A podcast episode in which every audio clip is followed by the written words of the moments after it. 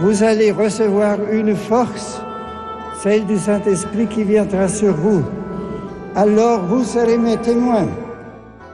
Le 11 octobre 1962 s'ouvrait solennellement dans la basilique Saint-Pierre de Rome le second concile du Vatican. Le frère Pavel, dominicain, commente pour nous les documents conciliaires.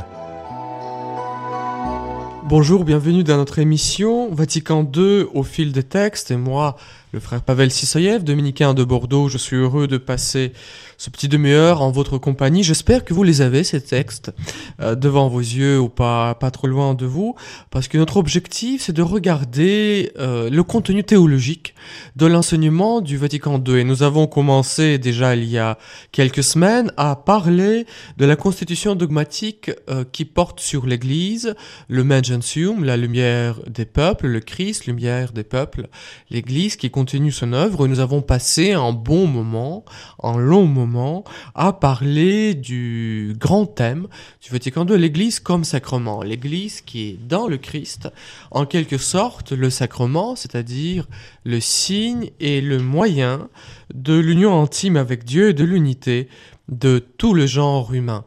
Nous parlions la dernière fois de ces deux caractéristiques, signe et moyen. Le sacrement, c'est quelque chose qui, qui exprime la réalité déjà présente, la réalité de l'œuvre de Dieu, et précisément qui cause, qui produit cette réalité, pas ce qu'il la signifie. Donc l'Église qui est appelée à être visible, à être intègre, à être présente, pour d'un côté amener chacun d'entre nous à l'union avec Dieu, pour donner à chacun d'entre nous Dieu qui veut se donner à nous et en même temps, par ce fait, nous unir tous hum, les uns aux autres. Voilà. On a passé pas mal de temps sur le tout premier paragraphe de Lumen Gentium. Avançons un peu. Avançons un peu. Ça ira peut-être un tout petit peu plus vite. Tout d'abord, j'aimerais dire quelques mots sur l'ensemble du texte et sur, euh, sur son plan. Le Gentium, comme vous le savez, comme vous le voyez, est composé de huit chapitres. Huit chapitres qui en réalité sont le résultat de beaucoup de débats et de l'union de plusieurs documents. Un des grands projets d'avant le concile, du travail préparatoire au concile, c'était de, de proposer un enseignement plus détaillé sur la Vierge Marie.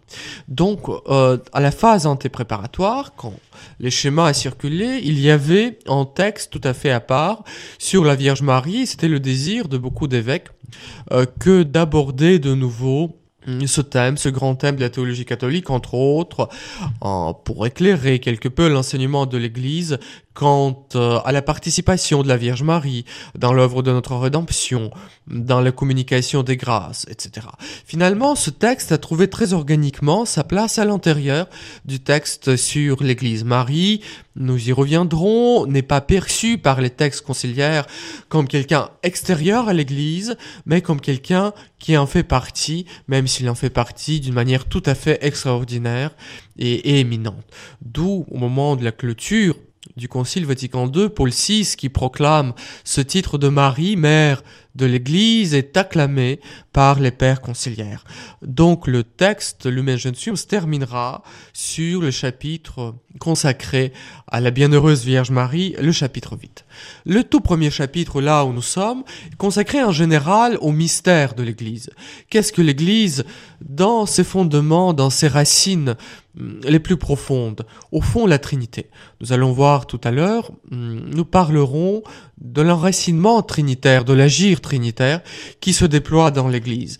L'introduction au mystère de l'Église, c'est la contemplation de la très sainte Trinité qui s'instaure, hum, qui, qui se donne à nous, qui instaure son royaume dans le cœur des hommes, et cette doctrine qui est exprimée à travers plusieurs images dans l'écriture et qui donne cette réalité complexe, riche, qui communique et prolonge l'œuvre de la rédemption qu'est l'Église. L'Église à la fois visible et invisible, hiérarchique et prophétique. Puis, deuxième chapitre va élaborer le thème qui semble être propre au Vatican II et qui a beaucoup marqué la prédication des années qui ont suivi le Concile. Deuxième chapitre qui s'intitule du peuple de Dieu. L'Église vue, perçue comme le peuple de Dieu. C'est très intéressant parce que s'il y a un thème biblique pour saisir la réalité ecclésiale, c'est bel et bien le thème du peuple de Dieu, très enraciné dans l'Ancien Testament, très présent aussi dans le Nouveau, l'Église vue comme le peuple de Dieu. Peut-être ça paraissait d'une telle évidence qu'on se donnait plus la peine d'en parler ou d'en réfléchir. Évidemment, un des acquis du Concile, c'était de remettre cet enseignement biblique et patristique en valeur. Le peuple de Dieu avec la vocation universelle à la sainteté. Ces deux chapitres qui se font face, qui se font pendant.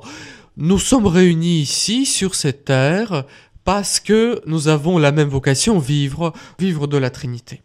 Et ce peuple de Dieu n'est pas tout simplement le ramassis des gens. Ce peuple de Dieu a une structure.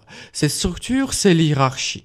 L'hierarchie, c'est la troisième, c'est le troisième partie de la constitution dogmatique euh, Lumen Gentium. Cette hiérarchie qui est au service du peuple de Dieu tout entier, donc très organiquement, vient après le chapitre 3 qui était consacré à l'hierarchie, le chapitre 4 consacré au peuple donc dans son ensemble et plus particulièrement aux laïcs.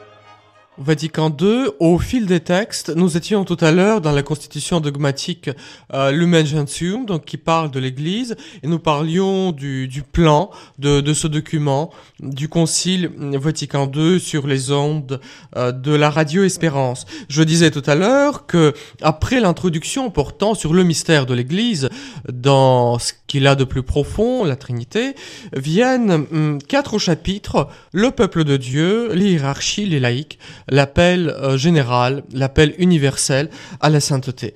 Cette organisation du document est assez significative et voilà pourquoi. Quand nous disons l'Église, qu'est-ce que nous entendons par l'Église?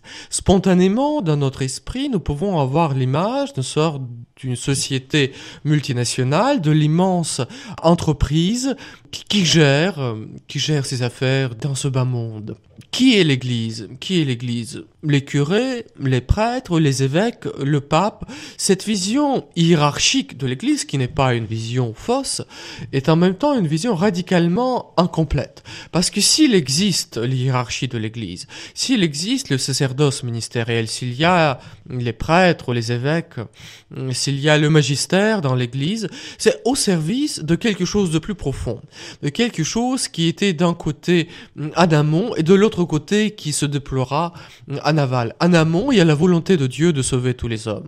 Si Dieu crée le monde pour l'Église, comme disent les pères, il ne crée pas le monde pour l'Église pour qu'il existe la cité du. Il crée le monde pour l'Église pour que beaucoup de créatures se réjouissent de sa lumière, se réjouissent de sa vie éternelle, se réjouissent de son amour et de sa béatitude. Ça, c'est le plan en quelque sorte en amont.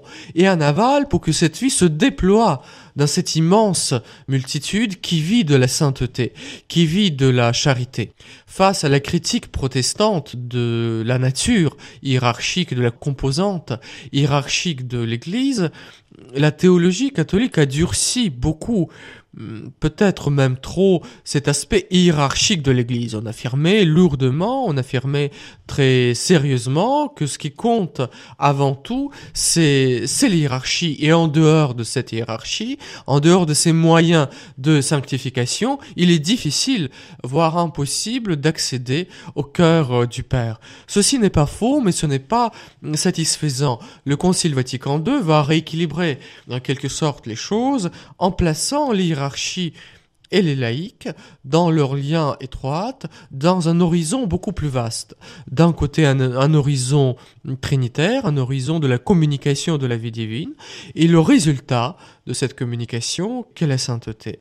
Ceci est un enseignement qui nous est très précieux. Dans la vie quotidienne de l'Église, nous sommes amenés, ferrailler à, à nous battre pour des aspects pratiques très concrets, pour les décisions très concrètes. Il y a des difficultés qui se créent dans nos rapports mutuels. N'hésitons pas, pour les résoudre, à remonter vers les principes théologiques plus profonds, plus constitutifs. Et pour cela, il ne s'agit pas tout simplement d'avoir une bonne formation théologique. Il s'agit avant tout d'avoir un regard pas simplement théologique, mais théologal, c'est-à-dire vivre de la prière, vivre de la contemplation de Dieu, dans la lecture des Écritures, dans la prière, dans le temps passé en quelque sorte gratuitement avec Dieu, dans l'étude aussi du magistère, dans l'attention à ce que l'Église nous dit de son propre mystère. Cet horizon plus ouvert, plus large, beaucoup plus gratuit, nous permettra précisément dans les moments de nos combats, de nos décisions, de nos engagements, de poser les notes justes, de poser les actes justes. Le peuple de Dieu, les hiérarchies, les laïcs, l'appel universel à la sainteté. Et puis viennent deux chapitres les religieux, chapitre 6, l'eschatologie, chapitre 7. Les religieux, où est-ce que les placer? D'un côté, la vie religieuse n'est pas la vie du sacerdoce ministériel. Le religieux n'est pas d'emblée un prêtre. Le religieux, nous en parlerons, c'est avant tout qui vit pleinement des moyens que l'Église propose et que le Christ lui-même conseille, ce qu'on va appeler les conseils évangéliques, les moyens qui mènent à, cette sainteté. De sorte que le religieux, ce n'est pas un laïc perfectionné, mais quelqu'un qui prend les moyens plus résolus pour vivre de l'esprit de son baptême. Et cette mouvance, cette motion de l'esprit qui fleurit dans l'Église, dans la vie religieuse, nous dit déjà quelque chose de l'état eschatologique, de l'état des fins de temps, des temps, cet état auquel tous nous sommes appelés. La vie des gens mariés, la vie quotidienne, disons entre guillemets ordinaire, de, chaque laïc, c'est déjà la vie où se déploie, où se reflète le royaume des cieux, où ce royaume grandit. Les religieux sont là pour nous rappeler euh, cette croissance, pour nous indiquer les chemins, donc plus particuliers, plus étroits aussi, plus exigeants de cette croissance.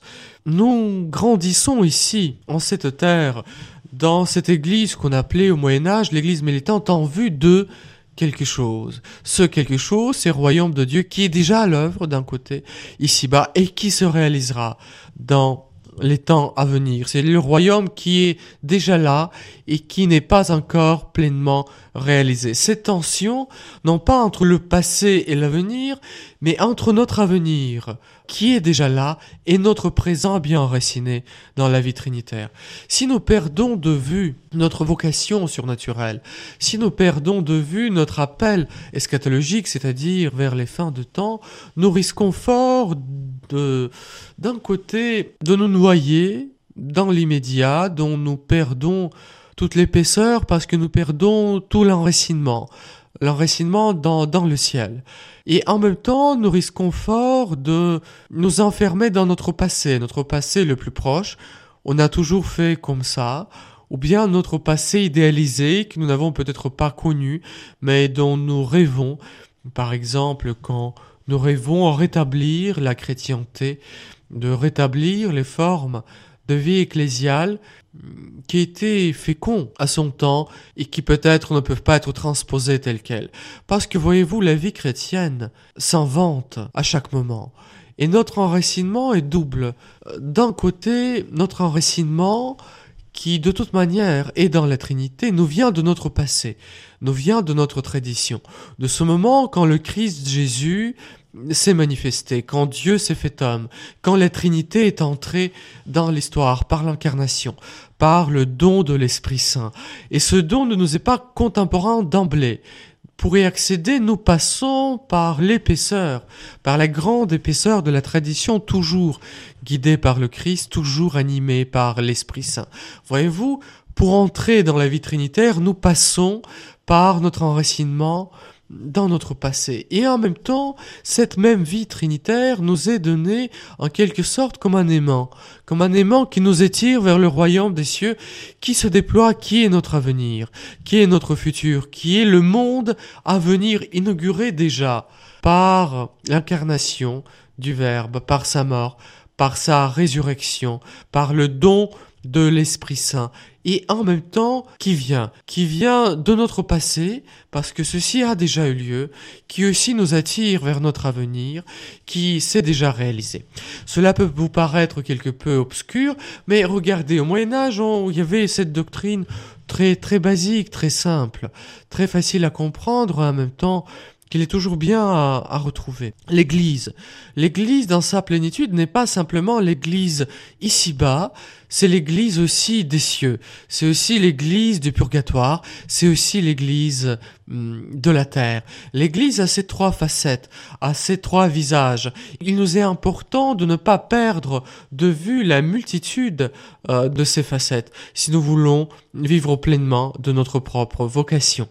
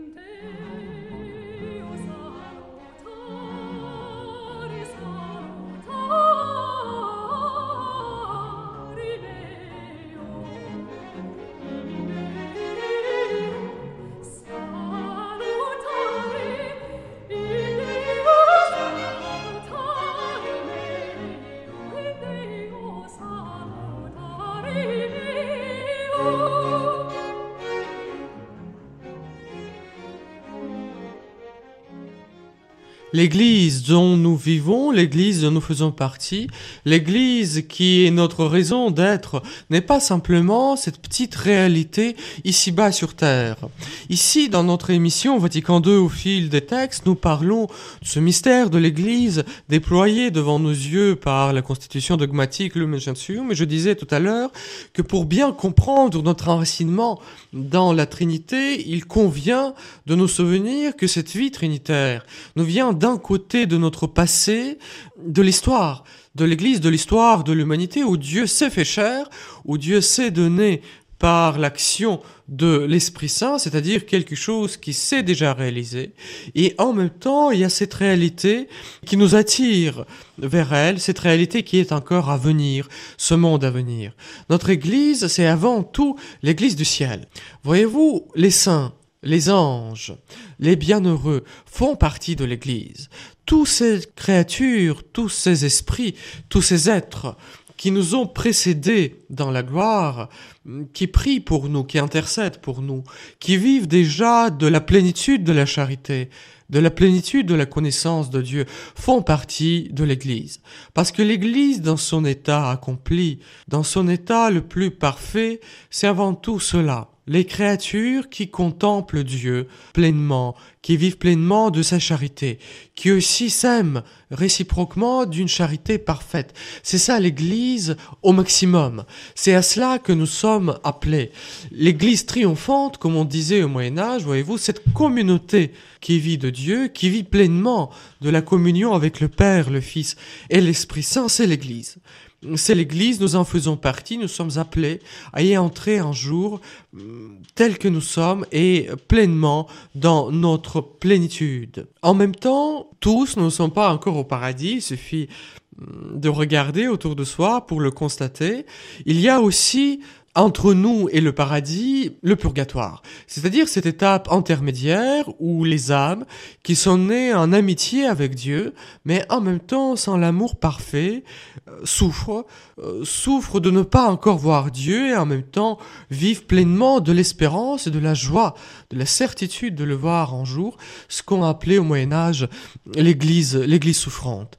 Pour voir Dieu, faut avoir le regard pur, faut être disposé à l'aimer pour le recevoir. Nos choix moraux nous changent. C'est-à-dire que nous ne sommes pas d'emblée constitués, nous nous construisons par, euh, par nos choix. Et ici, sur Terre, nos choix d'aimer ou de ne pas aimer nous constituent. En commettant les actes de vol ou de mensonge, nous devenons en quelque sorte des voleurs et des menteurs. Si nous voulons entrer pleinement en communion avec Dieu, il faut devenir des êtres d'amour. Notre amour ici-bas, qui peut être imparfait, a besoin de parvenir à cette plénitude, a besoin de mûrir, parvenir à cet achèvement. Pour les âmes qui n'ont pas su le réaliser ici-bas, il y a cette école d'amour qu'est le purgatoire, voilà, l'église souffrante. Les âmes de purgatoire font partie de l'église, ils vivent de l'intercession euh, d'ici-bas, de la nôtre aussi, de l'intercession des saints du ciel. L'église triomphante, l'église donc euh, souffrante, et puis nous. Puis nous, ce qu'on appelait au Moyen Âge l'église, hmm, l'église militante. Contre qui luttons-nous avant tout contre le démon avant tout contre les forces du mal? Pourquoi luttons-nous pour aimer? Nous menons une lutte euh, en quelque sorte sans merci pour nous constituer pleinement comme des êtres d'amour, pour nous constituer pleinement comme les fils de la lumière. Nous luttons aussi avec tout ce qu'il y a en nous-mêmes de complicité avec le péché et le mal.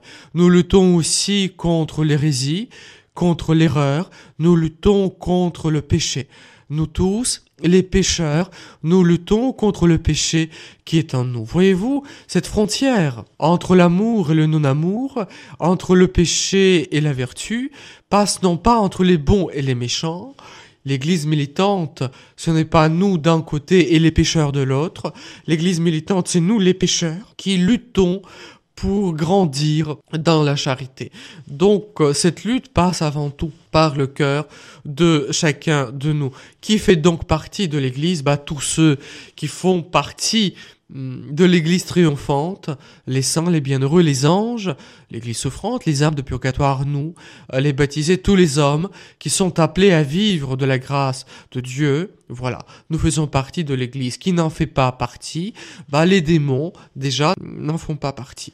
Voyez-vous, une fois on a cette vision un peu plus large de l'Église, pas simplement moi et mon Dieu, pas simplement moi, moi, ma paroisse, mon diocèse et mon Dieu, mais toutes les créatures qui sont appelées à entrer en communion avec Dieu, que nous comprenons mieux cette organisation du, document Lumen Gentium, le peuple de Dieu, appelé universellement à la sainteté, donc le chapitre 2 et 5, qui est composé de la hiérarchie et des laïcs, chapitre 3 et 4, certains prennent des moyens plus résolus pour vivre de cette sainteté, pour y grandir, qui sont les religieux, chapitre 6, tous tendus vers ce paradis, vers ce royaume des cieux à venir, qui est la réalisation eschatologique, chapitre 7, et finalement cela est réalisé pleinement à la Vierge Marie, qui nous a précédés, étant la première euh, des croyants, la mère de la foi, qui nous précède aussi au paradis en tant qu'une créature pleinement ressuscitée.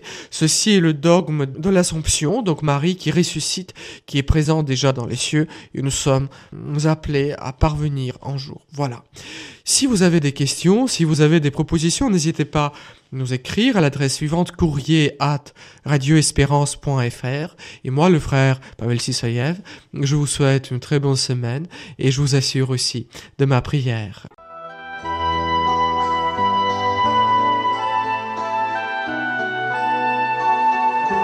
C'était le frère Pavel, dominicain, qui commentait pour nous les documents du Concile Vatican II.